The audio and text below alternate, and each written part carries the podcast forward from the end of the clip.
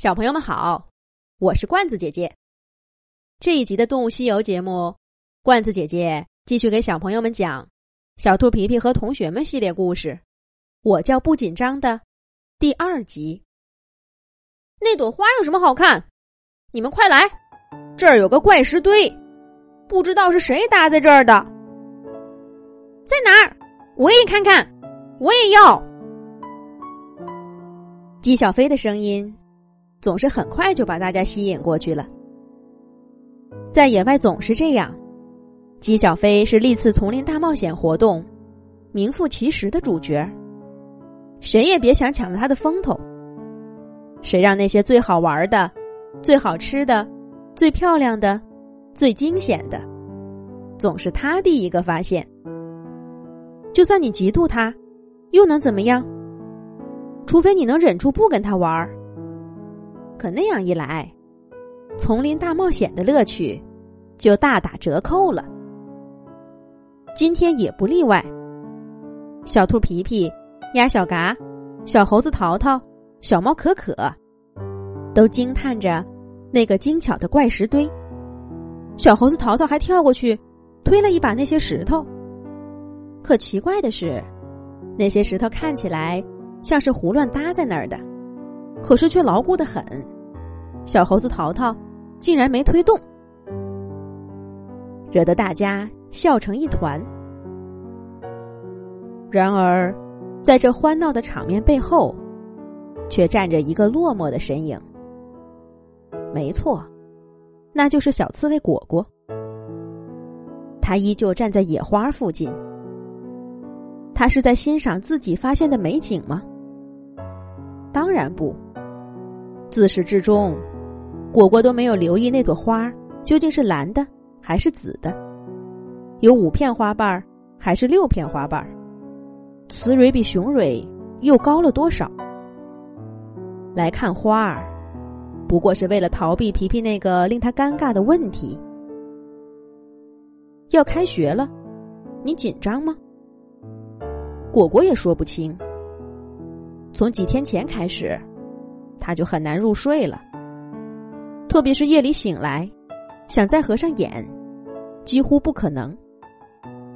就算睡着了。也总是做些有关上学的梦。一会儿是他跑到教室，看见同学们都坐在座位上听课。白鸽老师看了他一眼，小刺猬果果低着头回到座位上。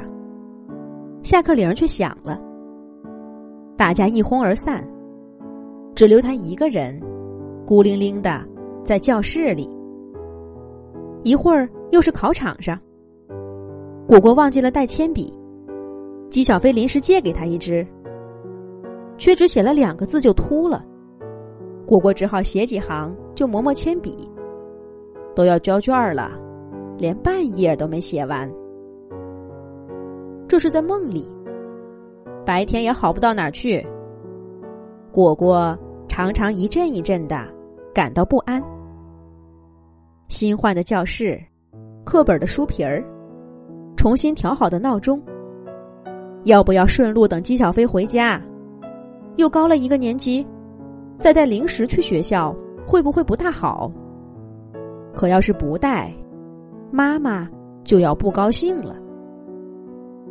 这些事儿，就像一群会飞的鸟，反反复复的在果果脑子里盘旋。一会儿这个来了，一会儿那个走了，恼人的很。可这是紧张吗？果果还是不知道。果果，来，跟妈妈说，我叫不紧张。我叫不紧张。我叫不紧张。我叫不紧张。果果真乖。记住，紧张的时候就这么对自己说，然后呢？就不紧张了，记住了吗？记住了，妈妈。果果清楚的记得，他上学的第一天，妈妈在校门口跟他说的话。他当时似乎有什么话想问妈妈，可是妈妈却推着他走进教室了。我叫不紧张。果果深吸一口气，一字一顿的对自己说道：“就像妈妈教他的那样。”可这么一说，那些在脑子里乱飞的鸟，好像真的不见了。果果想什么呢？快来玩呀！都等你呢。你再不来，我们要走了。小伙伴们远远的招呼果果：“来了，来了！”果果快步跑过去，加入大家的队伍，加入开学前最后的狂欢。快乐的一天很快就结束了。皮皮和同学们恋恋不舍的离开夕阳下的丛林，各回各家。在岔路口，小刺猬果果跟金小飞道别，慢吞吞的往家走。是害羞的刺猬艾米丽吗？呀，真抱歉，我认错人了。不过你们长得可真像啊，太像了。马上就到家门口的时候，一位年迈的食蚁兽走到果果面前。啧啧感叹着：“艾米丽，那是我妈妈的名字呀。这是谁？他怎么会知道我妈妈的名字？还能看出我们很像？”看着眼前的陌生面孔，果果脑子飞快转着，却没有说话，反而默默的往后退了几步，故意让开家的方向。乔治大叔，是您吗？这又是谁在说话呢？咱们下一集再讲。